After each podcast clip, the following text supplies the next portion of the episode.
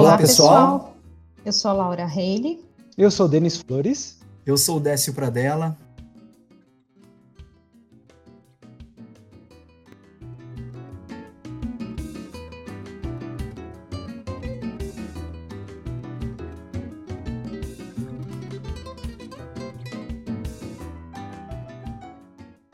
No episódio de hoje, entrevistamos o arquiteto e urbanista Leandro Bueno. Professor queridíssimo dos nossos alunos, possui especialização em gestão de marketing, é sócio do escritório de arquitetura Bueno Castelano e uma das pessoas mais curiosas que conhecemos. Leandro contou sobre sua escolha pragmática pelo curso de arquitetura e urbanismo e como sua curiosidade e vontade de entender as coisas foram moldando sua atuação como arquiteto e urbanista. Conversamos muito sobre sua carreira como professor na USF, suas metodologias não convencionais em sala de aula, incluindo a ocupação dos espaços do campus com intervenções. Nos contou também sobre suas experiências com hipnose, mas no ambiente virtual do MIT não pudemos testar, e nos deixou curiosos sobre os próximos passos nas pesquisas que ele está iniciando. Esperamos que se divirtam com essa conversa deliciosamente leve, que nos deixou muito animados.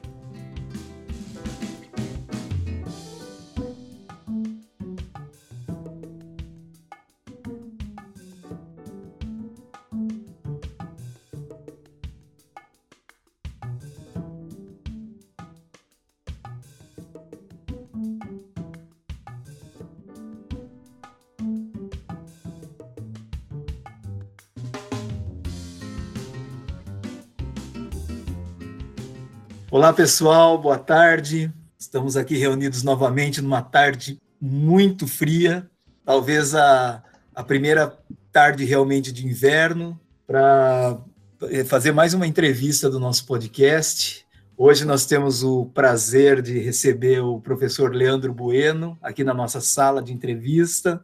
E obrigado, professor Leandro, se colocar à disposição é, para mais essa versão do nosso podcast.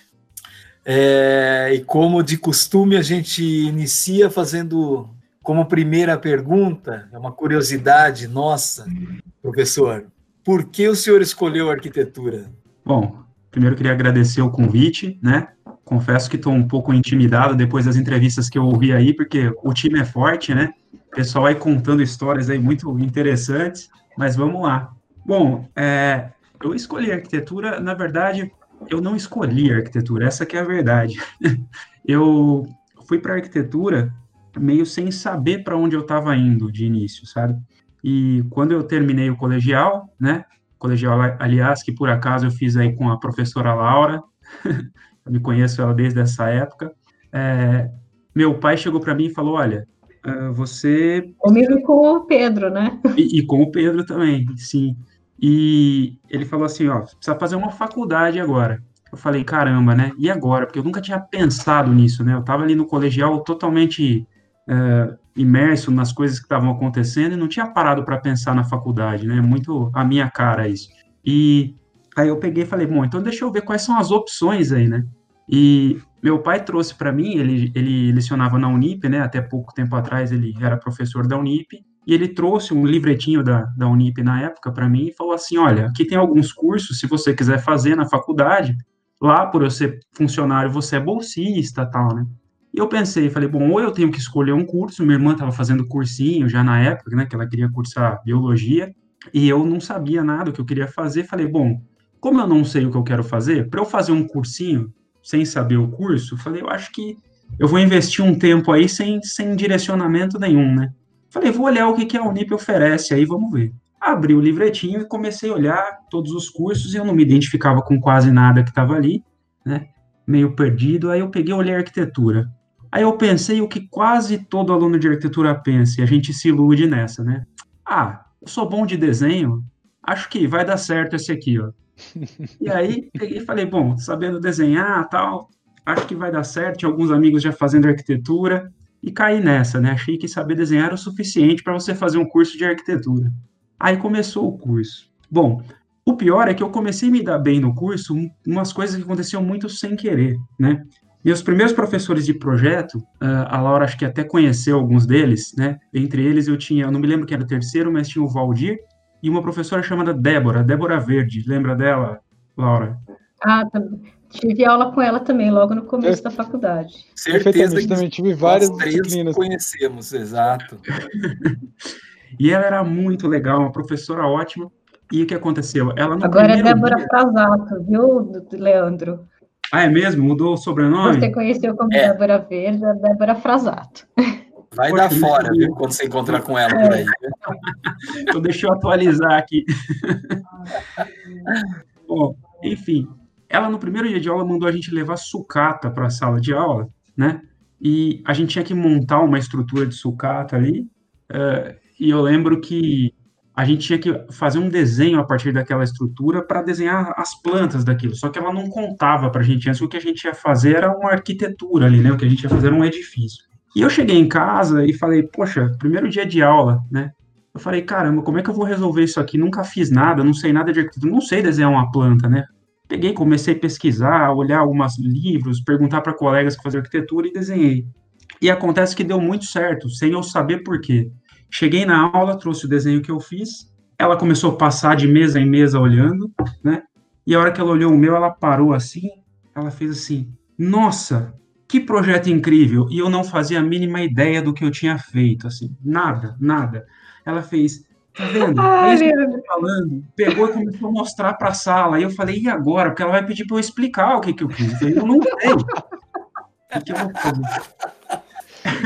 Mostrou para todo mundo, para os outros professores. Ela falou assim: e como é que você teve essa ideia? Eu falei, cara, agora eu tenho que me sair aqui e virar nos 30, porque eu, eu falei assim, ah, professora, eu olhei algumas referências, falei assim, e eu achei que pela forma do projeto, isso aqui seria o que seria o ideal para essa proposta, tal, não sei o quê.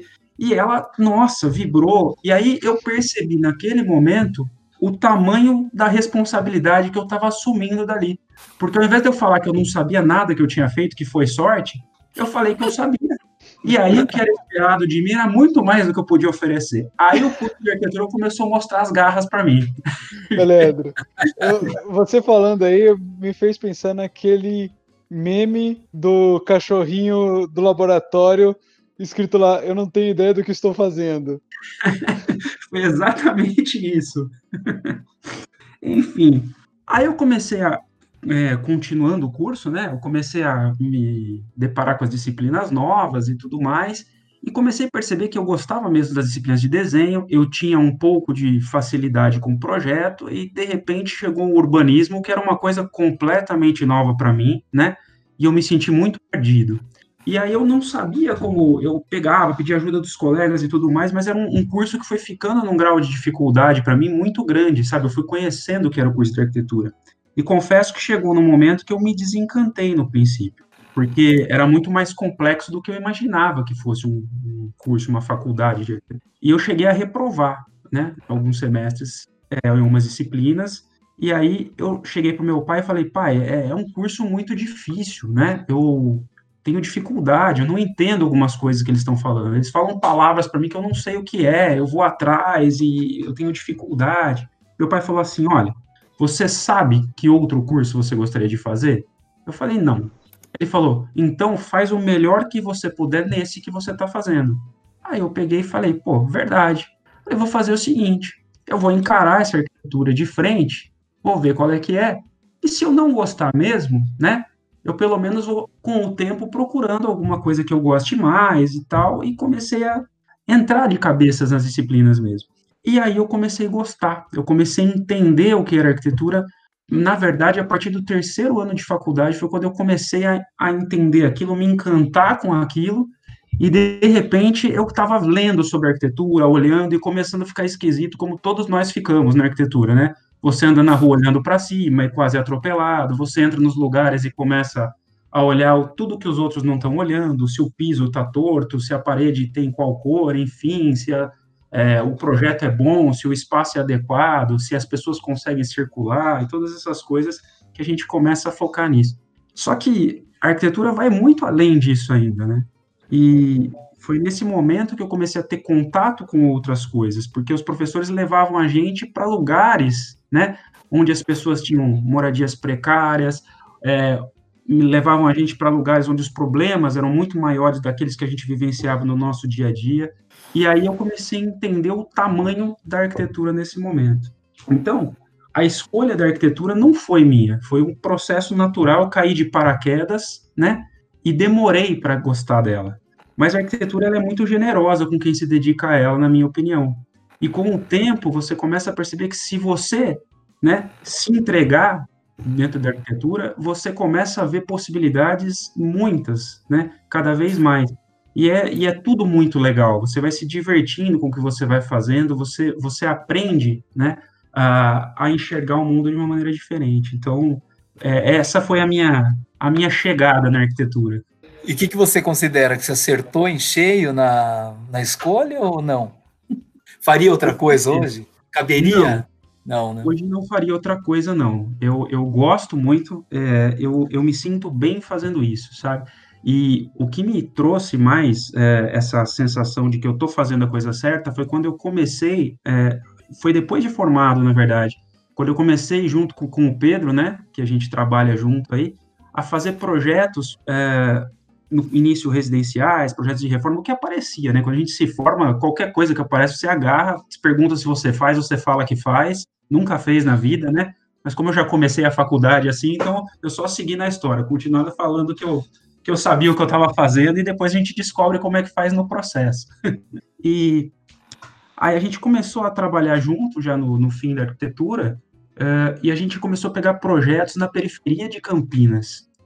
E isso foi muito legal, porque eram locais que a gente ia que a situação era muito precária, as pessoas eles iam fazendo reformas dentro das próprias casas assim, ah, preciso de um banheiro, derruba uma parede e faz um banheiro no recuo lateral. Preciso de mais um quarto, derruba outra parede faz um puxadinho e faz mais um quarto. Chegou no momento que a casa estava é, uma casa quase não habitável. E aí era quando eles chamavam, eu e o Pedro, né? Na verdade, um primeiro chamou a gente falou: Olha, eu não sei mais o que fazer, eu já fiz várias reformas, a casa tá ruim e a gente precisa de um arquiteto. E eu achei isso fantástico, porque a gente estava num. Era um bairro, acho que no DIC, em Campinas, né? Um bairro muito pobre, assim. E a gente chegou lá, é, o cara chamando um arquiteto para resolver o problema dele, sabe? Para mim, isso foi muito impressionante, porque a gente tem aquela ideia de arquiteto trabalha para elite, arquiteto é coisa para rico, arquiteto, e de repente um cara, né, de origem humilde, ele chamando a gente para fazer um projeto de arquitetura. E eu e o Pedro, a gente conversou, falou, que legal isso, cara, porque é, ele está quebrando aí um, um, paradigma, chamando a gente, e a gente tem que fazer. E a gente tem que fazer o melhor projeto que a gente puder para esse cara, dentro das condições dele, porque arquitetura é isso, é muito mais do que o que a gente é, tinha visto até então, pelo menos na minha visão. E a gente começou a fazer projetos simples, que a gente é, fazia algumas reformas, derrubava uma parede, abria uma janela, melhorava a iluminação natural, melhorava a ventilação, né, o espaço do cara. E quando terminava, essas pessoas chamavam a gente para ir lá depois, para ver pronto, né, o que elas tinham feito, porque a gente não acompanhava a obra, a gente fazia no layout um projeto, fazia um executivo ali, entregava e o nosso serviço terminava ali. E era um trabalho simples para a gente, porque a gente estava acostumado a fazer as residências de condomínio, cheia de coisa, de nove horas, o pessoal pedindo coisas, às vezes até absurdas, tudo, com dinheiro à disposição, e de repente a gente tinha essa oportunidade de fazer algo tão simples, mas que transformava muito a vida das pessoas. Então era legal, porque ia um cara, amigo desse que contratou a gente na casa dele, via a casa e falava: caramba, como é que você fez isso? Poxa, meu arquiteto. Ele, falou, ele contou isso pra gente. Ele falou assim: nossa, mas tá chamando arquiteto, então você tá podendo, você tem dinheiro, não sei o quê. Ele falou, não, cara, pode conversar com eles que vai dar certo. E a gente começou a fazer um atrás do outro, projetos desse tipo, e foi a melhor fase, eu acho que, eu ouvi o podcast do Pedro, ele comentou um pouco disso também, foi a melhor fase nossa, porque a gente fazia um projeto que, pra gente, valia muito mais a pena que todos os que a gente fazia antes, sabe? É, a gente via a melhoria que a gente podia proporcionar através disso. Então foi, foi uma época muito legal. E foi um momento, finalmente, que eu, eu tive certeza. Eu falei, cara, é arquitetura, é muito legal isso. Porque você pode realmente ajudar a melhorar as coisas, melhorar a vida das pessoas de uma maneira simples, né? Não tem, não tem até aquele glamour para alguns, mas para nós não tinha e era muito mais legal. Acho que era isso. Ah, essa experiência aí de vocês é, é muito legal, né, Leandro? Então, é, esse sair da faculdade e, e encarar o que, que é a, que, que é arquitetura e como a gente vai aprendendo muito ali, né, nesse, nesse processo. Eu queria fazer um comentário antes da gente continuar, que teu pai é um cara muito sábio, né? Ele foi meu professor também, e ele é muito sábio, gente. Os alunos de Itatiba tiveram a chance de conhecer, o pessoal do Matutino teve a chance de assistir uma palestra dele na, na Semana da Arquitetura, no ano passado, né, de, em 2019. Então, eles sabem do que, que eu estou falando. Assim, olha que, é, que genial, né? Assim, você sabe mais o que fazer? Então, continua. Sim, foi exatamente é, isso. É muito, muito bom. E deu super certo, na minha opinião, deu super certo. Eu, eu lembro, né, falando do, dessa parte do Pedro, eu e o Pedro, a gente penou um pouco no começo, né? Pessoal, eu vou falando aqui, se vocês quiserem falar alguma coisa, Pertão, vocês têm que me falar, porque... Fica tranquilo, Leandro, fica à vontade. É um bate-papo. É, e eu e o Pedro, a gente nunca... Eu, ele já fazia alguns projetos com o pai dele, né, que é arquiteto também, e eu saí completamente perdido fazendo meus estágios ali, né? escritórios de engenharia, eh, trabalhei com mobiliário na indústria, e o que aparecia eu estava fazendo. E quando a gente resolveu, ó, vamos trabalhar juntos mesmo, poxa, a gente tem que fazer aparecer o nosso trabalho. E a gente fez de tudo, a gente imprimia é, panfletos, né, com alguns trabalhos, maquetes eletrônicas, a gente não tinha nada para mostrar, a gente só tinha as nossas maquetes eletrônicas, né, e saía entregando a pé, eu e Pedrão enfiando nas caixas de correio, cidade universitária fora, para ver se a gente conseguia alguma coisa. Nunca, ninguém ligou. Mas não... Por quê? Quem que liga para arquiteto que coloca um panfleto na sua caixa de correio com maquetes eletrônicas, né? Assim, não funcionava, né? Não é nem o projeto construído, né? Nada, a gente não, não tinha nada. Entre no meu site para ver minhas outras obras. Meu portfólio. Era só cara de pau e vontade de trabalhar. Era, era tudo que a gente tinha. E a gente teve uma oportunidade muito grande que ajudou muito a gente. Essa foi muito curiosa. Uma revista na época estava começando e eles faziam eles faziam um anuário onde eles só postavam imagens de residências de maquetes eletrônicas, não tinha fotografia na revista. E a revista estava entrando em contato com escritórios de arquitetura uh, pedindo imagens para colocar, publicar na revista. Se a gente oferecia isso, né, a revista dava divulgação, não cobrava nada e a gente poderia colocar as maquetes eletrônicas. Olha só que, que chance que a gente teve. E a gente tinha acabado de fazer um site, fazer alguns meses, para colocar essas maquetes, esses trabalhos. E a revista chegou a, a, a, gente através desse site e falou: Olha, eu vi o trabalho de vocês. A moça ligou para mim e falou: Ó, se vocês quiserem mandar, a gente publica. Eu nem perguntei pro Pedro, né? Já estava mandando, já imagina que ia aparecer na revista as coisas que a gente estava fazendo e maquete era tudo que a gente tinha, a gente não tinha projeto construído. Mandamos um monte, mandamos uns cinco, seis que a gente tinha. E na primeira vez que saiu, começaram a aparecer pessoas ligando para a gente, porque saía o nome do, do escritório, né? Saía que era em Campinas, a imagem, falando, nossa, achei legal aquela casa que vocês fizeram, queria conversar com vocês, tal. E foi assim que a gente começou, né? Além da ajuda, obviamente, do pai, do tio do Pedro, que trabalhavam na área, às vezes indicavam a gente, uma coisa que deu muita movimentação para a gente foi isso, aparecer nessa revista, que é uma chance em um milhão, né, de acontecer isso, a gente aproveitou bem essa chance. Então, isso também ajudou a gente bastante. Retomando um pouquinho só uma conversinha que a gente estava tendo quando você estava na graduação, você, a gente acabou passando um pouquinho rápido, né, na, é. por ela. Uhum. Foi assim, uf, Uh, uma curiosidade, dentro dessa, desse espírito de fazer o seu melhor aí, que foi o espírito que o seu pai te, te orientou a fazer, qual, qual ou quais disciplinas, quais áreas da arquitetura mais te, te chamaram a atenção, assim que depois, claro, isso vai gerar alguma curiosidade para o que você vai fazer de, de pesquisa e pós-graduação depois? O que, que mais te chamou a atenção na arquitetura quando você estava nesse debruçar de tentar de tentar ir melhorando aí na, na graduação.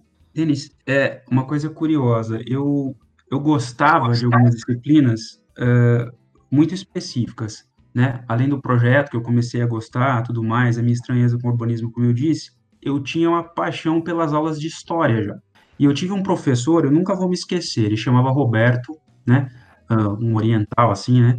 E ele tinha um, um microfone, ele era o único que levava fone e microfone para aula. E ele tinha uma voz de locutor assim, então era gostoso de ouvir a aula dele.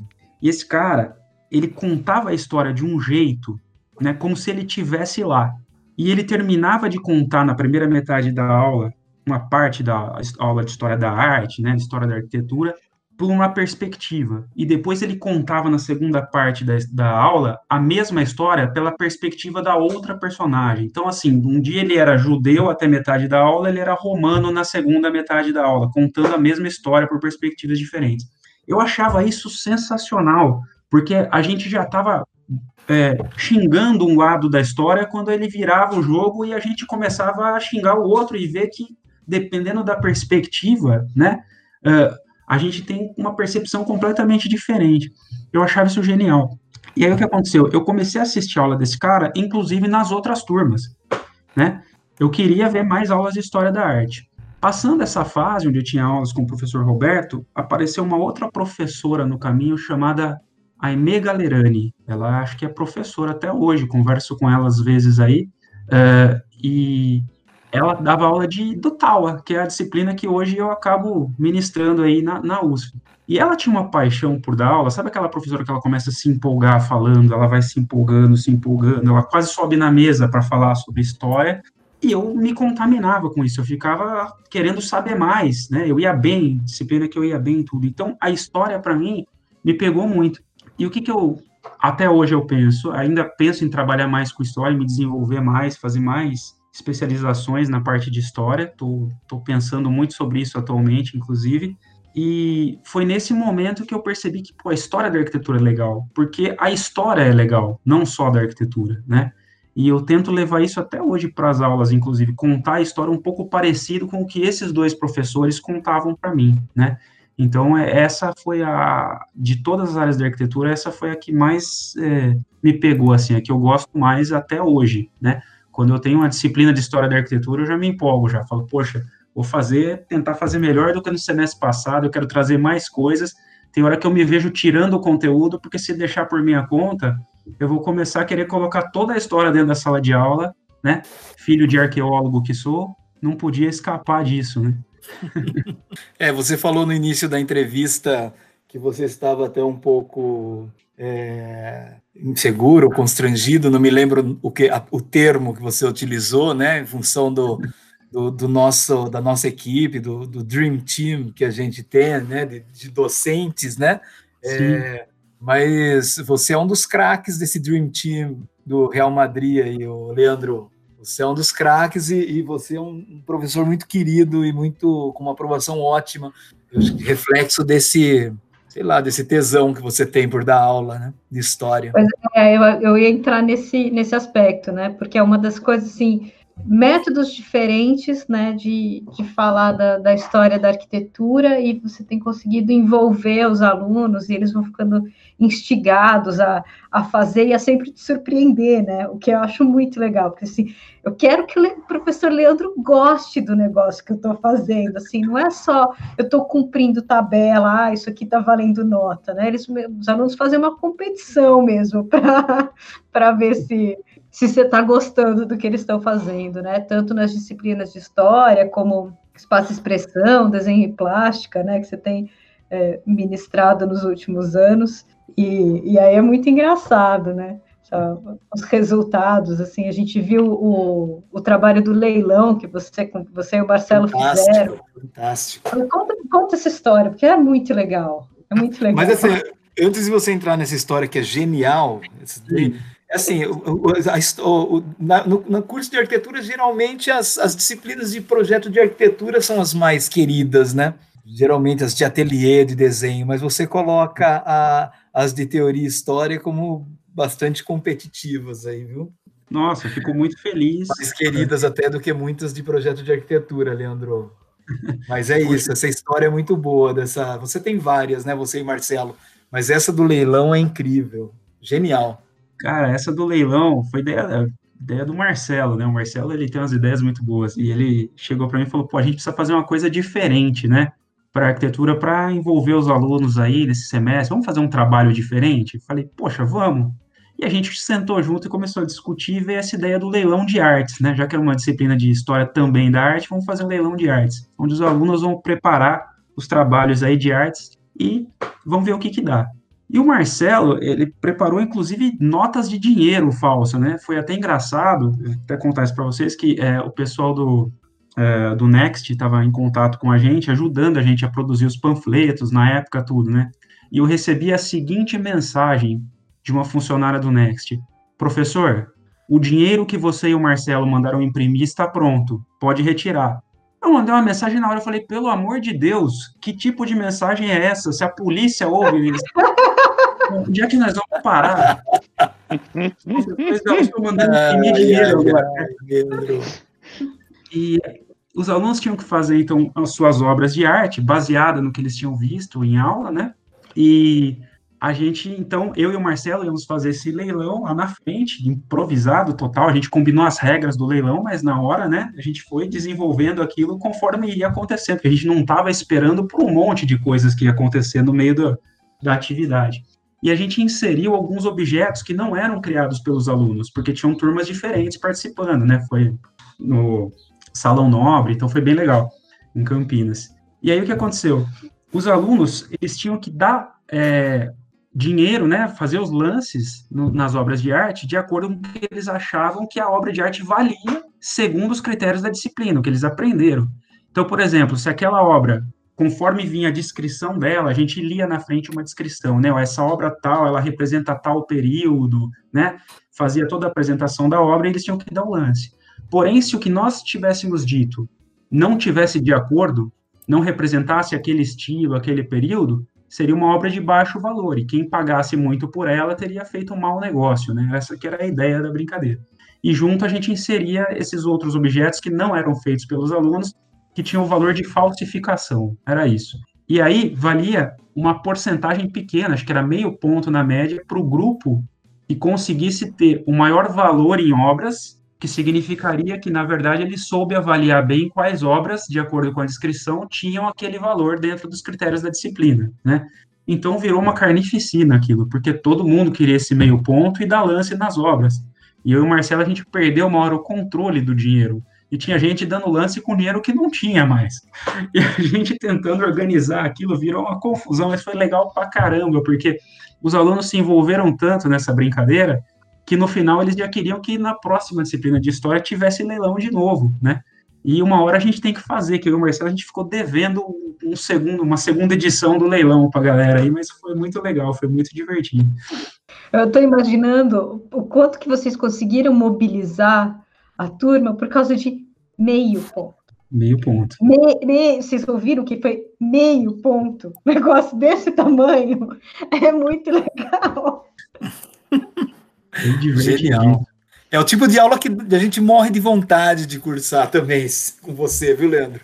Sim, poxa, estão convidados. É, gostoso, questão, né? O que, que o Leandro tem aprontado no campus? O que, o que chega para a gente, assim, da administração do campus? É, então, é, os alunos não podem fazer isso. Não, faz parte do...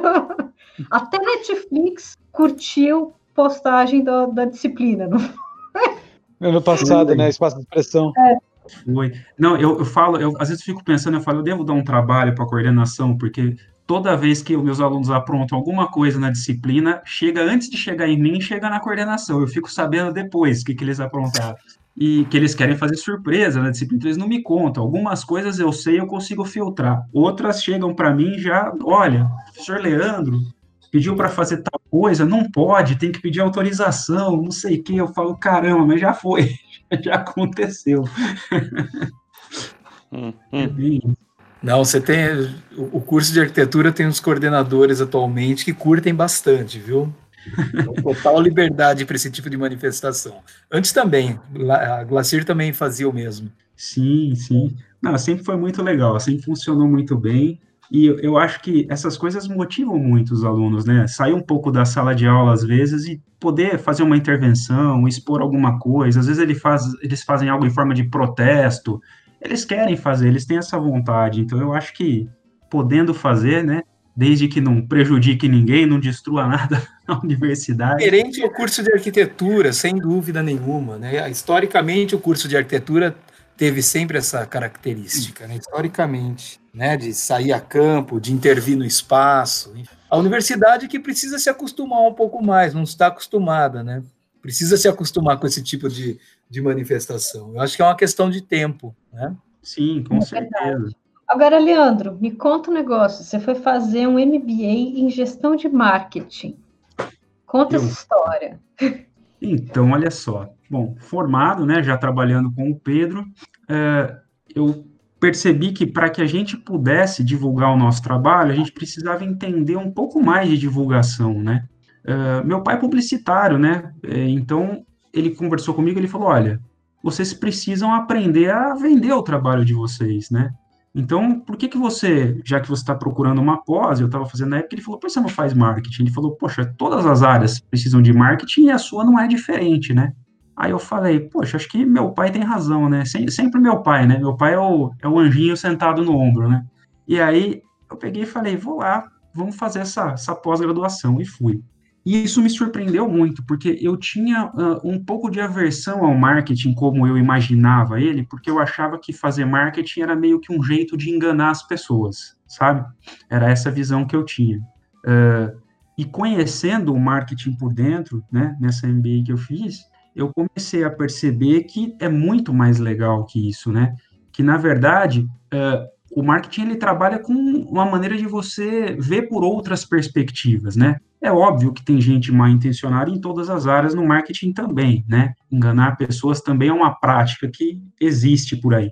Mas tem um lado bom que eu não vi antes. E o marketing trouxe isso para mim. Então eu aprendi a divulgar melhor o meu trabalho e mais do que isso, eu aprendi a promover a, a mim mesmo, né? É, como fazer, conversar com as pessoas, como uh, é, atender os clientes, fazer com que é, os clientes voltem, né? A questão do, vamos chamar de pós-venda, depois do projeto, manter o contato. Aprendi dentro do marketing, a parte do marketing pessoal também. Então, tudo isso foi muito legal, né? É, me ajudou a, a, melhorar muito no meu trabalho e como pessoa também. E é um campo muito vasto também. E tudo que eu aprendi no marketing, eu uso até hoje dentro das aulas na arquitetura, né? Eu passo muita coisa para os alunos nesse sentido, porque eu entendo que, além de tudo que a gente faz para torná-los arquitetos e enxergarem as coisas de uma maneira diferente, eles também vão ter que sair daí pronto para o mercado de trabalho, né? Então, algumas coisas são importantes. E, e equilibrar isso é muito difícil, né? Porque é, o que o mercado exige do arquiteto hoje é, nem sempre está é, de acordo com os valores que o arquiteto é, adquire durante o curso de arquitetura, né? Então, como chegar num equilíbrio? Como fazer isso para que você também seja um profissional, né? É, que tenha sucesso no mercado de trabalho, mas sem perder os seus valores, conseguindo trazer a boa arquitetura, né? Para as pessoas. Então, acho que é, o marketing me ajudou muito nesse, nesse sentido também loucura, né? Eu vou fazer umas coisas que eu nem sei porquê, depois eu descubro no meio do caminho por que eu fui fazer e, e acho uma boa explicação. Sim, eu acho, eu acho que o pessoal vai concordar, né, Laura? Desce, se a gente fosse pegar o tanto de coisa que a arquitetura pode mexer e o que a gente imaginaria que seria um curso ideal, a gente montaria um curso integral de 10 anos e ainda faltaria assunto, né? Ah, certamente. Certamente. certamente. Mas é legal de pensar nisso, né? Porque, putz, marketing, né? E, mas não é nossa área. E nossos alunos têm aulas de empreendedorismo também, né? Que tem a ver com uhum. administração, né? Ou com, com pensar quais são as áreas que você pode atuar. Marketing tem a ver com comunicar-se, né? Exato. E se você não aprende a se comunicar aí, é, como é que você resolve a apresentação dos seus projetos, como você se coloca no mercado e, e, e, tem novos clientes, né? Ou mesmo procura uma nova, uma nova posição, quer dizer, faz muito sentido, mas é, esse aprender, isso que você está falando, de aprender a dar sentido àquilo que você, a, que você fez e se apropriar disso, assim, não, eu olho isso a partir da perspectiva da arquitetura, que é a minha, né? Como diria o Chacrinha, né, Laura? Quem não se comunica, se trumbica. Exato. Exato. Mas você falou que você está com um plano aí, está pensando em, em, continuar após. Olha, Laura, eu tô pensando bastante, aliás, porque tem duas coisas que estão me chamando aqui, eu tô, eu tô decidindo ainda. Uma delas é a, a história, né, da arquitetura. Eu gostaria de seguir com a história, mas por outro lado, eu tô flertando muito com a neuroarquitetura. E ela tem me interessado muito também, principalmente porque ela tem muito a ver, né, com algumas das disciplinas que eu ministro e porque ela toca num outro lado que me interessa muito, né? Que além da arquitetura, eu sou muito apaixonado também pelas questões da mente humana, sabe? Eu gosto de entender como as pessoas pensam, por que, que elas pensam, de que maneira elas são influenciadas pelas coisas à volta delas, como que a arquitetura tem seu papel nisso. Então, isso é uma coisa que está me chamando bastante, assim, eu tô, eu tô nessa dúvida. Talvez quer, faça as duas. Leandro, quer entrar um pouquinho nesse tema aí de neuroarquitetura? Acho que muita gente que vai escutar o podcast vai falar, ué, que que é isso? Não, e tem então... os alunos que estão fazendo TCC e estão nessa pesquisa, né? Vai ser legal para eles também. Estão, estão nessa pesquisa. Eu, para falar a verdade, é um mundo ainda novo para mim, né? Que eu comecei a ler sobre ele recentemente, mas assim, basicamente, né? É, é a ciência, é, da, é, a neurociência aplicada à arquitetura. Então, de que maneira a arquitetura afeta as percepções, os sentidos, né? Entra aí a questão é, da arquitetura sensorial também, né? Onde ah, desde as cores até os espaços, materiais, texturas e tudo mais, é, como isso vai afetar a sua percepção, os seus sentidos, as suas emoções dentro do espaço. Então, é, eu acho fantástico, eu acho fundamental um arquiteto saber isso, mesmo que uh, depois de formado, conhecer um pouco né, dessa parte da arquitetura, onde uh, você percebe que a sua influência vai muito além das vezes do que você percebe, né? Você tem que dominar aquilo que você faz, uh, porque senão você começa a fazer o que você não quer, né? Você começa a dar as percepções, as sensações que você não quer para o seu projeto, né? E eu acho isso fundamental. Então, é, é algo ainda muito novo para mim. Eu estava conversando com a professora Maribel esses dias sobre, né? Ela gosta bastante, conhece bastante, e a gente estava trocando algumas figurinhas nesse sentido, porque é uma área que com certeza vai acrescentar muito, inclusive nas disciplinas de espaço-expressão, com certeza, a gente já trata de alguns desses aspectos, né? Uh, assim como desenho plástica também, mas principalmente na disciplina de espaço-expressão. Eu ia sugerir é dentro da área de, da, da, história da arquitetura, tem uma professora que é amiga nossa, que é da que hoje está na Unesp Presidente Prudente, que é, é historiadora da arte, está dando aula na arquitetura.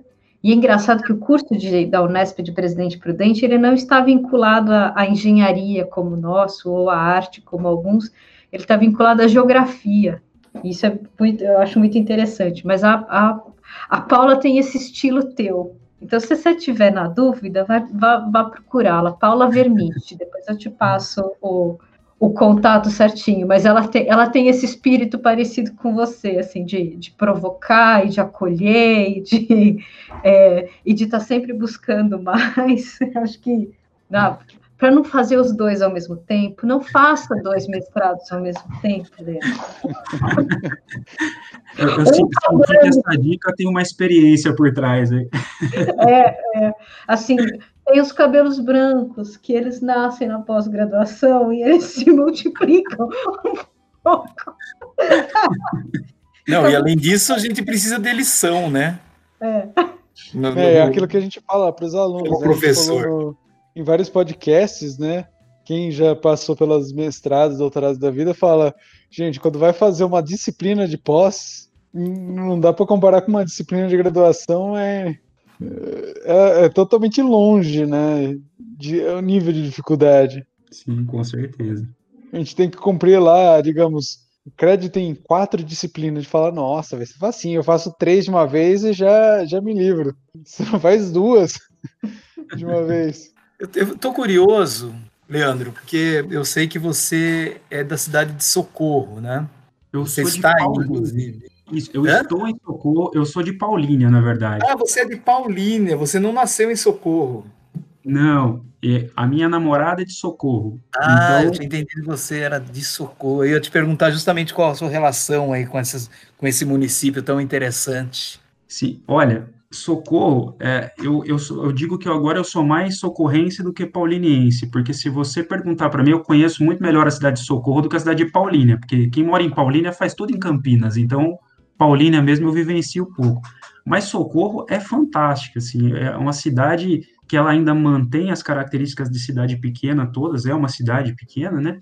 É, não, não me recordo quantos habitantes, mas assim, é uma cidade bem característica e a arquitetura de Socorro é muito legal, porque você ainda vê né, a arquitetura preservada da época da fundação de Socorro, né? Agora estão começando a aparecer alguns edifícios é, contemporâneos, algumas coisas que estão até um pouquinho agredindo a paisagem da cidade, na minha opinião, né?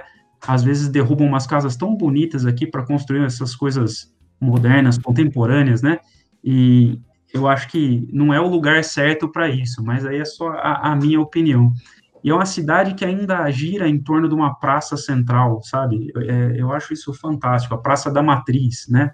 E, e de qualquer rua que você olha para o fim da rua, você vê a paisagem é, verde em torno da cidade. Então você sabe sempre onde a cidade termina, né? E isso também eu acho fundamental. Eu, tava, eu sempre fui em cidades grandes onde você olha a cidade parece não ter fim. De repente você está numa cidade onde você sabe a dimensão dela, né? É, a escala da cidade é muito agradável, é gostoso de você caminhar, andar, você consegue ver o céu o tempo todo, né, coisa que Campinas cada vez menos a gente vê, São Paulo já não se vê mais, né, então, assim, é, é uma cidade fantástica, onde tem de tudo, assim, né, é, quando eu digo tem de tudo, obviamente não vai ter tudo que tem numa cidade grande, São Paulo, Campinas, mas de tudo que você precisa, tá ali, sabe? E, e tudo que eu vou fazer daqui, eu tô a cinco minutos de caminhada. Então é, é você tem uma experiência diferente de cidade. Eu faço a pé. E para quem mora aqui, é curioso, porque às vezes eu falo, olha, eu vou até o mercado. Assim, poxa, mas então vamos de carro. Eu falo, mas por quê? Cinco minutos você tá lá? Não, mas é longe. Eu falo, não, mas é, o conceito de longe é muito diferente para quem nasceu em Socorro e para quem nasceu em Campinas, né? Para mim, cinco minutos. Mora em Betel, né? Morava em Betel, que, que assim, ou você saiu de carro, ou você não tem nem onde andar, né? Exatamente. Exatamente. Lá, lá eu tenho que me programar em casa. É, é Betel, né, onde eu moro. Então, o mais, eu estou mais perto de Barão Geraldo do que de, do centro de Paulínia. Então, assim, ah, vai sair de carro, já tem que programar para ir no mercado, na padaria, para aproveitar a viagem, né? E aqui, a, cinco minutos de qualquer coisa. É fantástico. Socorro é uma cidade que eu moraria com toda certeza. É. Eu também, eu, eu, frequentei Socorro durante muito tempo, tinha, tinha alguns amigos e a gente alugava uma chácara lá, mas é, eu acho, além de tudo isso que você comentou, dessa, dessa descrição que você fez de Socorro, que eu concordo plenamente, é lamentável, é, a última vez que eu fui para lá, tava, tinha um edifício, né, tem um edifício, processo de verticalização completamente, totalmente injustificável, né? E mas uma das coisas que eu mais achei interessante em Socorro sempre foi a relação dela com o rio, pelo menos ali no trecho do centro, né? Ali é uma lição, uma aula de urbanismo, é, assim, de uma relação saudável entre a, o centro da cidade e, e, e o seu rio. Né? Você, o Socorro conseguiu escapar, pelo menos naquele boa parte do, do, do trecho do Rio do Peixe, ali quando passa na, no centro, conseguiu escapar daquela maldição da, da retificação do rio e da avenida marginal. Né? E o resultado disso é fantástico. Eu sempre achei incrível. Eu acho uma aula de urbanismo aquele centro, caminhar por aquele centro e o prolongamento ali daquelas vielas do centro que atravessam o rio né, através daquelas pontes super charmosas. Eu sempre, além de tudo isso que você falou, que tem uma paisagem incrível, né, rural, a, essa parte do centro e a relação da cidade com o seu rio, eu acho exemplar. Sim, é, eu acho curioso, você passa e vê pessoas, você está no centro da cidade e tem pessoas pescando, você olha ali embaixo tem pessoas pescando, né? Então é, é, uma vida diferente mesmo, né? Eu acho curioso quando você entra em Socorro, tem um portal, são dois portais de entrada, e no portal está escrito Socorro, onde ainda se vive, né? Essa... É verdade. Cara, eu acho isso porque é exatamente isso, né? Exatamente isso. É, essa vivência a gente pode dizer que ela é mais sustentável, né? Do ponto de vista de tudo, então, não só falando, eu só vou puxar sardinha né, para conforto, mas para tudo, para a própria questão de energia, para vivência na cidade, sem precisar do carro para fazer as coisas. é, é ótimo para o meio ambiente. Então, é, a gente precisa dessa escala na, na, nossa vida de volta. É. A escala de poder fazer as coisas sem depender dessa, dessa lata mecânica que pesa algumas toneladas e que tem um motor a combustão.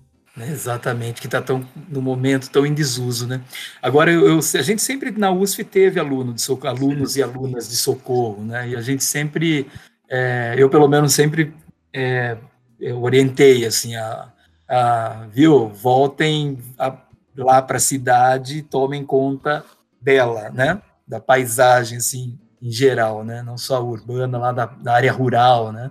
E para manter essa, essa qualidade. Né? Eu, eu acho exemplar também, a gente falou do, da área urbana, mas da área, da área rural de socorro, da maneira como é, aquele município se organizou, né, com, com, pra, se estruturou para receber o turismo, né, o turismo rural, o turismo de aventura, e, e como isso é, funciona bem como estratégia é, de manutenção né, da área rural. Diferentemente das cidades aqui onde a gente está no entorno, que, que é, os municípios trabalham assim como se fosse a única solução para a paisagem rural, que ela seja urbanizada, lá é um excelente exemplo assim de, de, de, como a gente pode manter a paisagem e, e, e, e ter, e vinculá-la ainda a, um, a, uma renda, a um desenvolvimento econômico. Então, eu até ia perguntar se você, eu, eu me enganei, eu, eu, tinha a impressão que você é, tinha nascido em Socorro, né? Eu ia perguntar se vocês iam abrir uma, uma filial do escritório, você e Pedro, em Socorro. Olha, vou te dizer que é, eu estava falando sobre isso esses dias. Estava falando, poxa, é, existe, tá, Socorro está crescendo, né? mas é, ao mesmo tempo que eu tenho vontade de participar desse crescimento, né, enquanto profissional da arquitetura, ao mesmo tempo eu não quero que cresça tanto, porque a cidade está tão boa do jeito que ela está, sabe? Então a gente fica vendo, as cidades crescem, elas deixam de ter as características que mais agradam a gente, né? Então, não sei, eu estou muito dividido a esse respeito, se eu quero fazer parte disso. Talvez fazendo é, duas frentes que eu acho fundamentais ali em Socorro, viu, Leandro? Que eu acho que você dá para você colaborar aí. Uma é com a questão do patrimônio, que você falou, ressaltou aí como uma das, dos pontos fortes, e o outro, o controle do, do urbanização. É isso aí. Sim. Tomara que, que, que você abra a filial aí.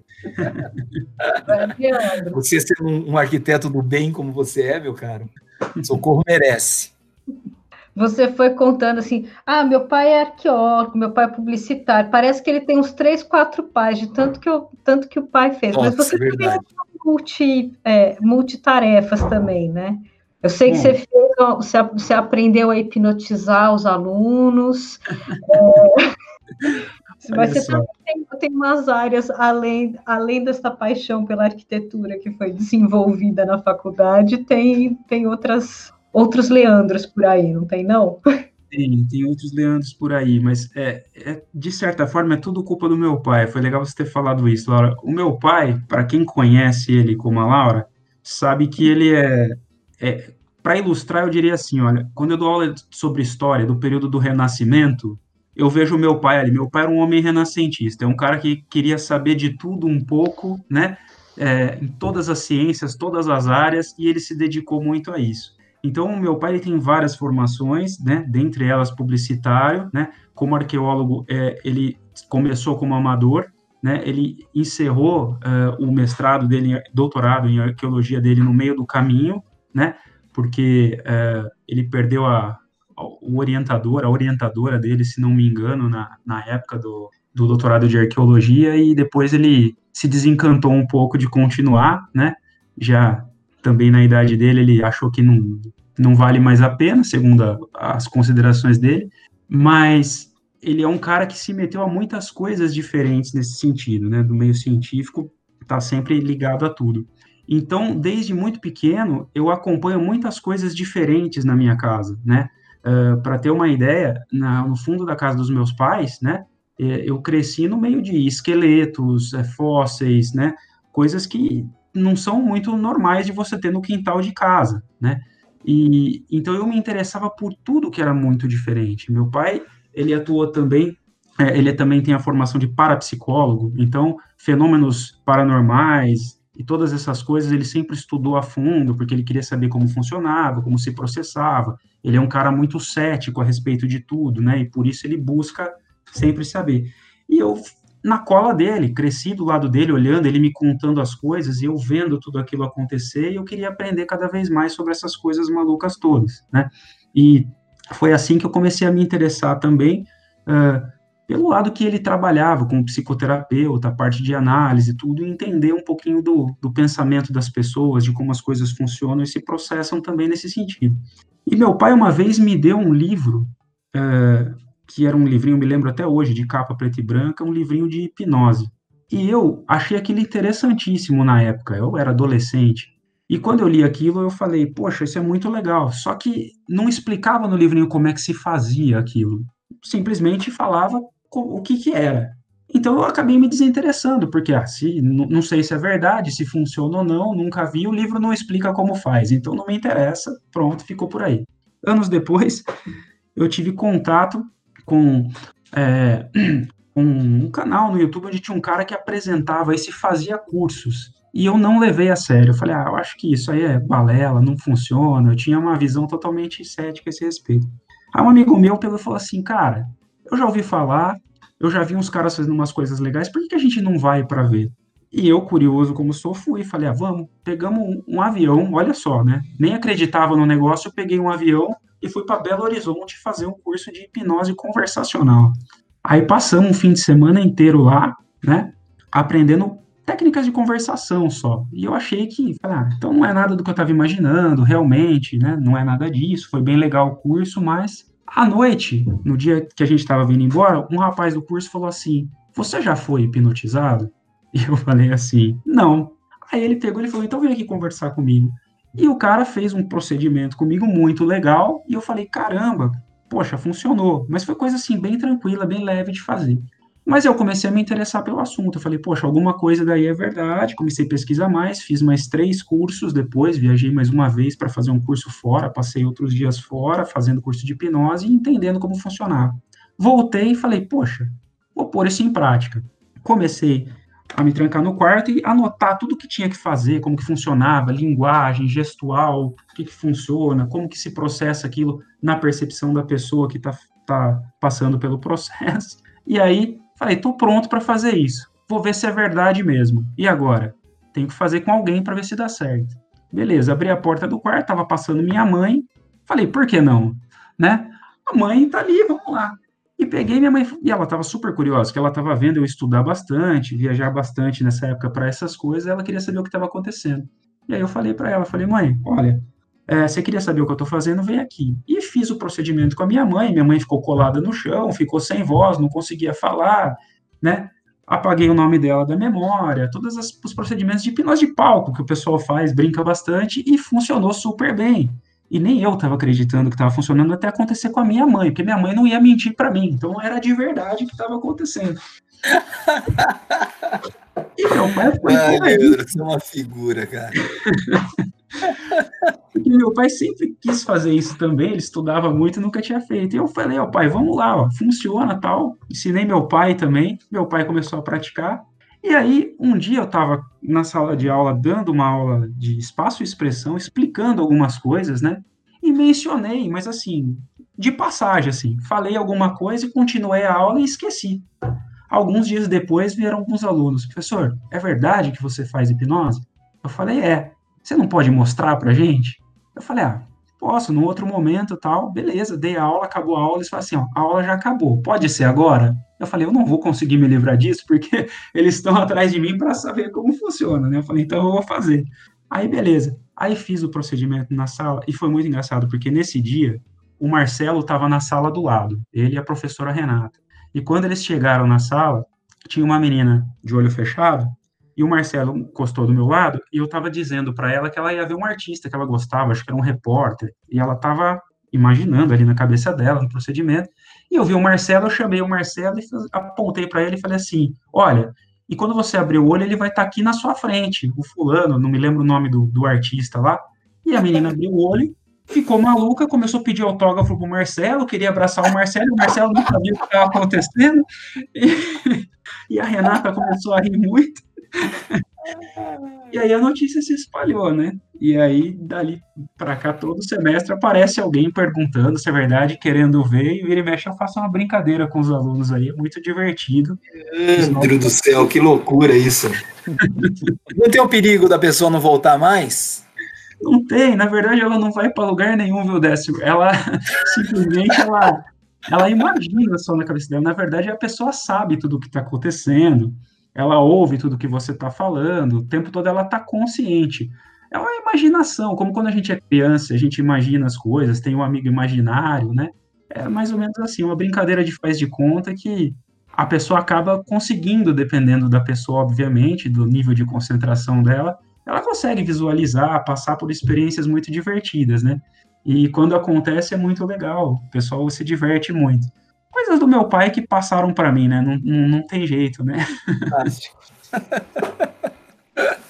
muito bom. E música? Toca algum instrumento? Aperta o play direitinho no Spotify? é, eu tô Ou outras artes, né, também.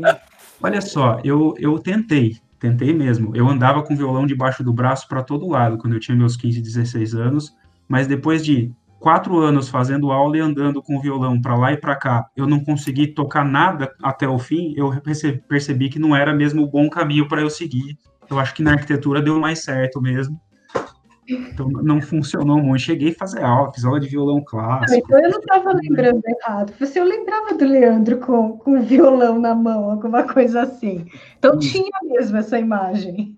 A imagem do violão na mão do Leandro tinha. Do Leandro tocando é uma imagem mais difícil de lembrar dela, mas o violão eu carregava bastante. Então, Mas você gosta de música. Ah, desculpa, Denis. Não, não, ia só comentar. Aproveitar o gancho que a Laura fez de uh, falar de música, quem é, que que o Leandro gosta de fazer nas horas vagas aí? Que que de lazer ou de artes ou de ou de estudos, né? Você realmente parece uma pessoa bem curiosa em vários assuntos, né? Como você disse que isso veio do seu pai. Olha, um dos meus principais hobbies é esse que eu falei, é, é, é o da hipnose, de conhecer como funciona mesmo essa parte. Fora isso, eu gosto muito, né? E eu nunca vou envelhecer nesse sentido. Eu gosto de um videogame, não consigo escapar disso. Aliás, é de família, né? É, meu pai tá aí com 60 e poucos anos e tá lá jogando, exatamente, e tá lá jogando um videogame também junto comigo. Desde moleque, desde pequeno eu faço isso, eu gosto. É um, é um tempo que às vezes para relaxar, quando eu não quero pensar em mais nada, eu entro ali, passo umas duas, três horinhas sem nem perceber ali, me distraindo. Gosto bastante. Quanto a estudar, nossa, eu, eu gosto muito de ler sobre tudo, né? Então, é, até coisas que depois eu não sei nem por que, que eu fui ler sobre aquilo, mas eu gosto. E eu acabo me divertindo bastante, lendo às vezes até alguns romances para distrair um pouco a cabeça, né? É, e agora eu descobri também um aplicativo de audiolivros, né? Porque às vezes eu não consigo ler, né? Agora sim, estou conseguindo mais, porque agora a gente está em casa, mas uh, eu passava muito tempo viajando, né? Todos nós indo para para os campos diferentes. Então eu aproveitei e falei, poxa, eu consigo baixar audiolivros para ouvir. E passei a ouvir umas coisas é, que, eu, que eu sempre quis, né? Ler alguns livros eu não conseguia, passei a ouvi-los então, e, e, funcionou muito bem. E até agora, na pandemia, eu ainda estou usando esses aplicativos de vez em quando, quando eu estou um pouquinho cansado de ler, eu boto um audiolivro para escutar. Tava ouvindo Dom Quixote, estou é, ouvindo ainda, né? Estou no, no, meio do livro de novo, já tinha lido, agora estou ouvindo, né? Uma narração muito legal. As coisas que eu gosto de fazer são essas mesmo. Você falando de gostar, gostar de ler, estava lembrando, no começo do ano passado, você ia assumir uma, uma disciplina, uma disciplina nova, currículo novo, não sei o quê. Aí quando você viu a emenda, vocês, no meio da reunião, assim, putz, nunca fiz isso, não sei se vou dar conta. Posso, posso te responder em alguns dias? Isso no meio da tarde. Aí Leandro me liga depois à noite, umas 10 horas da noite. Não, Lau, já peguei os livros, já li tudo e já comprei mais uns outros que estão chegando e tá tudo bem. Pode me pode alocar. É este o grau da pessoa, gente. Tá certo. E, e eu sou, eu tenho certeza, e pelas prateleiras aí que eu tô vendo, principalmente aí atrás do décimo, eu tô imaginando que vocês também compram livros que vocês não leram até hoje, mas tá, tão ali também, porque a gente compra tanto livro que você fala claro. assim, não dá tempo de ler tudo. Mas sempre assim, um dia eu vou ter tempo, né? É. Exatamente, tá exatamente. Mas, poxa, para aula é sensacional, porque mesmo que você não vá ler o livro inteiro, você está sempre ali beliscando aqui, pega o livro de novo, na disciplina que vem você pega outra vez e, e funciona bem. Uma coisa que a gente sempre fica com aquela sensação, né? Gostaria de ter um pouco mais de tempo, né? Que a gente sempre conversa, eu, Laura e Denis, sobre isso. Gostaríamos sempre de ter um pouco mais de tempo para poder dedicar mais, né? A loucura. Ultimamente, esse ano principalmente, a gente Putz, faltou tempo, viu, para ler, inclusive isso que você falou, romances, né, literatura em geral, que é uma delícia também, mas está difícil. Então, Agora, sim, você quer um... horas, né, dessa? É, pois é, fica difícil ultimamente, é, ou então lê uma página e dorme, né, segurando. Nossa, direto, quantas vezes? Isso é muito comum. ler antes de dormir. O Leandro, falar nisso assim, você tem que é apaixonado por arquitetura e gosta. Você tem uma arquiteta ou um arquiteto que você goste mais, assim, que você admire muito, que você tenha livros e etc? É possível citar? É possível citar, vai ser um clichêzaço, mas eu gosto muito que é do MIS. Para mim, é, até hoje, tudo que a gente vê na arquitetura contemporânea nada mais é do que uma releitura de lá para cá, né? Eu, eu vejo como o arquiteto que enxergou na arquitetura do jeito que ela ainda é, né? As pessoas fazendo dessa maneira. Eu, eu sou muito dado ao minimalismo, eu gosto muito do estilo, então, quando eu vejo as obras do MIS, eu uso ela como elas como referência até hoje, indico para os alunos direto em, em TCC, quando estão trabalhando com coisas parecidas, dentro de uma linguagem né, mais atual, mas para mim é, é o, o, grande arquiteto, para mim é o MIS, eu, eu gosto muito demais. E brasileiro? Brasileiro? Brasileiro eu gosto bastante do Paulo Mendes, e eu gostava também, gosto muito, na verdade, uh, da, dos projetos do Fábio Penteado.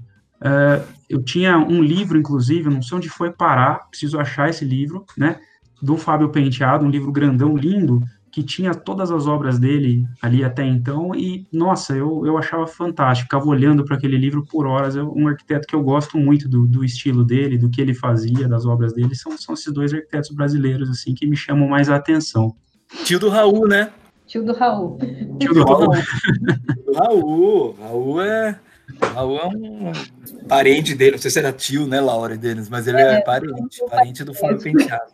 Mas você falou dos TCCs, Lê, como que tá? A, a, você está orientando uma turminha de Campinas? Estou orientando. Nossa, é, para mim tem sido uma experiência muito legal, porque é, eu não, não contava com essa, né, de orientar TCCs. Eu, eu via muitos colegas fazendo aí, mas não, não tinha ideia de como funcionava. E de repente estou eu com 20 orientandos, que é um, um número considerável aí. e dando tudo, acredito eu que muito certo, a gente só vai saber no final, né? Mas a gente está se divertindo muito juntos, porque uh, ah, é, é, gostoso você ver os alunos no final de curso, sabe, pondo tudo em prática e você lidar com alunos que têm ideias de projetos completamente diferentes, né, das minhas e entre eles também, e você perceber que uh, que o que você fala ali com eles, o que você conversa com eles, que nada mais é do que uma troca de ideias, né, sobre projeto ali, está resultando em coisas tão interessantes e diferentes no final, que aquilo vai fazer com que eles, daqui a alguns meses, né, possam uh, ser aprovados como arquitetos, se tornem efetivamente arquitetos, né, se a gente pode dizer assim, porque eu acho que não basta um TCC para se tornar arquiteto, mas de você saber que você fez parte desse processo, né, é, na fase final, que eu acho que é a fase mais importante, onde eles estão mais ansiosos, e é muito gostoso, muito maluco, mas muito gostoso, porque é diferente de tudo que eu já fiz antes. E eles estão com temáticas, assim, é, que te fizeram pesquisar muito? Bom, de... eu acho que a mais emblemática que eu vou citar aqui é o de um dos alunos que ele está fazendo um projeto na órbita da Terra. Então, oh. É, Não sei se todos vocês estão por dentro, mas ele falou assim: olha, eu já fiz o PI em outro semestre, então eu pedi autorização, se puder fazer tal. Eu falei, não, tudo bem. Se, se eu conversei com a Laura até, né? A Laura falou, não, tudo bem, pode, pode fazer realmente. Expliquei qual que era o projeto, era coerente, vamos fazer. E aí, pela primeira vez, eu estou participando, da, dando assessorias num projeto que vai acontecer uh, numa camada da atmosfera, né, com microgravidade, onde eu preciso agora pensar com ele como que as pessoas vão se deslocar por esses espaços que ele está projetando, mas está ficando muito interessante. O design está legal, o conceito e o partido estão interessantes também. Vamos ver aonde que a gente vai chegar aí. Desafiador, né? Bem desafiador. Mas eu topo tudo. A galera chegou e falou: vamos fazer, vamos fazer, vamos, vamos para cima. O próximo TCC vai ser a colônia, a colônia de Marte. Exatamente. Então, e eu acho interessante, porque cá entre nós, eu acho que é, os alunos começarem a ter essas visões para essa arquitetura que tende a, a chegar, né? Ela está já aparecendo aí, porque a, o, o arquiteto ele vai trabalhar nisso também, né? Agora a gente já está com missões previstas para a colonização de Marte, então eu acho que por enquanto ainda é algo um pouco distante, mas cada vez mais próximo, né? E logo a gente vai precisar de arquitetos considerando atmosferas diferentes, gravidades diferentes, trabalhando nisso também. E é um, um, ramo da arquitetura, né, um nicho da arquitetura que a gente tem que entender que ele vai existir. Se a gente já tem alunos pensando nisso, né, são esses que talvez sejam os primeiros arquitetos a trabalharem nesses, nesses projetos mais para frente. Então, por que não, né? Vamos encarar também, vamos entender como é que funciona. Ah, Elon Musk curtiu a conversa Abre uma possibilidade para aqueles que vão desenhar game, abre uma possibilidade para aqueles que vão para a cenografia, né, para o cinema, para é, é, algum arquiteto, arquiteto está construindo, né, está tá projetando esses espaços é, dos filmes, né? Por que não os nossos egressos? Exatamente, os filmes estão aí. Só quero ver quem que você vai convidar para compor a banca de avaliação. Olha só, boa, boa pergunta. Não tinha pensado nisso ainda. É... Você acabou de me colocar essa pulga atrás da orelha aí. Né? o Marcelo fez a pré-banca comigo. Então o Marcelo uhum. encarou essa também, tá, tá acompanhando o processo o interno, aí. O interno, então, tá, tá, tá escolhido. Tá escolhido. Agora, externo, a gente vai ter que arrumar um maluco que tope essa também aí. Agora chamo, é, dá para chamar o Elon Musk ou algum arquiteto que trabalha lá. Sim. Agora, agora que estamos no remoto, agora que estamos no remoto, né, gente? Vai, dá para possível. Dá para chamar alguém à distância, assim. Muito bom, Leandrão. A gente costuma, a gente está já chegando no, no trecho final da entrevista, deliciosa, Leandro, e a gente costuma finalizar assim, pedindo é, para o entrevistado, para a entrevistada, mandar um recado aí para os seus alunos, para sua turminha, para o alunado. Poxa, vamos lá. Bom, o que eu tenho para dizer, é algo que eu digo para eles sempre que eu tenho oportunidade, é se vocês escolheram fazer o que vocês estão fazendo, seja o curso de arquitetura ou qualquer outra coisa que vocês escolham para fazer, se dediquem e deem tudo de vocês, sabe? Permitam que a, as escolhas de vocês surpreendam vocês. Eu acho que é, dentro da arquitetura o leque é muito grande, mas eu percebo que às vezes a gente se depara com alguns alunos desanimados, ou por conta de uma disciplina, ou por conta de um momento mais difícil aí pelo caminho. Ah, faz parte. E o que eu mais acho é que são esses momentos difíceis que são os mais transformadores para a gente, sabe? Eu acho que hoje eu estou aqui arquiteto e feliz com isso, porque um dia eu já me desanimei e eu tive ali o meu pai para me dar um toque e dizer, olha, faz, vai lá ver qual é que é, sabe? Então, vocês escolheram um curso puta, sensacional, que tem muito espaço para vocês trabalharem, muitas coisas para vocês fazerem. Então, uh, sempre que vocês sentirem que está um pouquinho pesado, isso é normal que aconteça, né? Uh, ou mesmo quando vocês se sentirem um pouco desestimulados, poxa, nós professores estamos aqui para isso também, sabe? Procurem a gente, porque vale a pena, é muito legal. E eu costumo dizer o seguinte: se foi difícil no caminho, foi o que te fez melhorar como pessoa, porque aquilo que você se sente confortável de fazer não te acrescenta nada, né? Então eu acho que vamos encarar de frente os problemas que vêm. Poxa, eu estou feliz pra caramba com os alunos que estão no curso de arquitetura mesmo não podendo estar em sala de aula, cara, porque esses, acima de tudo, têm o meu respeito, porque eles sabiam que ia ser uma adaptação, né, que seria uh, uma coisa nova e que poderiam não poderiam ter desistido, poderiam não ter encarado, mas estão aí e vão sair na frente por causa disso, porque enfrentaram esse problema a mais. Então, assim, cada tropeço é uma chance de melhorar como pessoa. Vamos junto, a gente está aqui para ajudar também. Precisando contar comigo, contem, podem me chamar para conversar sobre qualquer coisa, de arquitetura ou qualquer outra coisa. A gente está junto aí, tá certo? Esse é o recado que eu deixo para os alunos. Muito bom. Muito bom. Muito bom. Leandro, bom, é, da nossa parte, agradecer muito é, se você dispor do seu tempo aí para bater esse papo delicioso. É, depois de uma semana bastante trabalhosa para todos nós, terminar terminá-la dessa maneira, uma sexta tarde fria, mas com muita leveza, bate-papo delicioso com você, a gente agradece aí do fundo do coração, certo? Poxa, eu que agradeço pela Espero oportunidade. Ter gostado também. Com certeza, foi muito divertido, sempre é, né? Tanto no podcast quanto quando a gente tem a oportunidade de, de conversar aí nas reuniões, no Meet, no colegiado, é sempre divertido. Leandro, muito obrigada pela, pela tua participação e principalmente pelo companheirismo, né, dando aula conosco, assim, tá sempre é, disposto aí a, a, um novo desafio, uma, uma, né, as propostas, meio malucas que de vez em quando essa coordenação propõe. Já foi parceira até em conforto, né, Laura? Pois é. Sim, cara, eu... Super obrigada. Eu queria só dizer uma coisa para concluir. Eu queria agradecer muito a vocês três também, porque vocês facilitam muito o trabalho de nós professores, assim, de verdade. A gente sabe o quanto é, os problemas vêm filtrados já para a gente e o quanto eu vejo o Décio, às vezes ele fica até sem jeito de pedir algumas coisas para a gente aí, porque eu sei que se ele pudesse, ele não faria. Então, assim, precisar contar, a gente sabe. Eu acho que eu e acho que todos os professores nós sabemos aí do esforço de vocês para ajudar a gente, tá? Então, muito obrigado por isso também. Nós é que agradecemos, Leandro. Eu acho que a, o, o termo é esse mesmo, é companheirismo.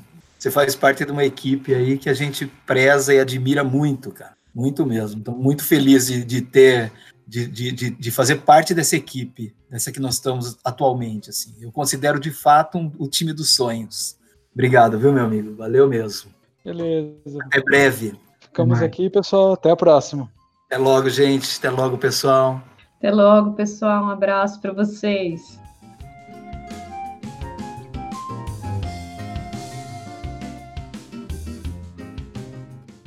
Vamos conhecer outros profissionais? Agora que vimos algumas possibilidades de carreira em arquitetura e urbanismo, convidamos vocês, ouvintes, a buscarem na internet outras arquitetas, arquitetos, urbanistas e pesquisadores que trabalhem com o tema discutido nesse podcast.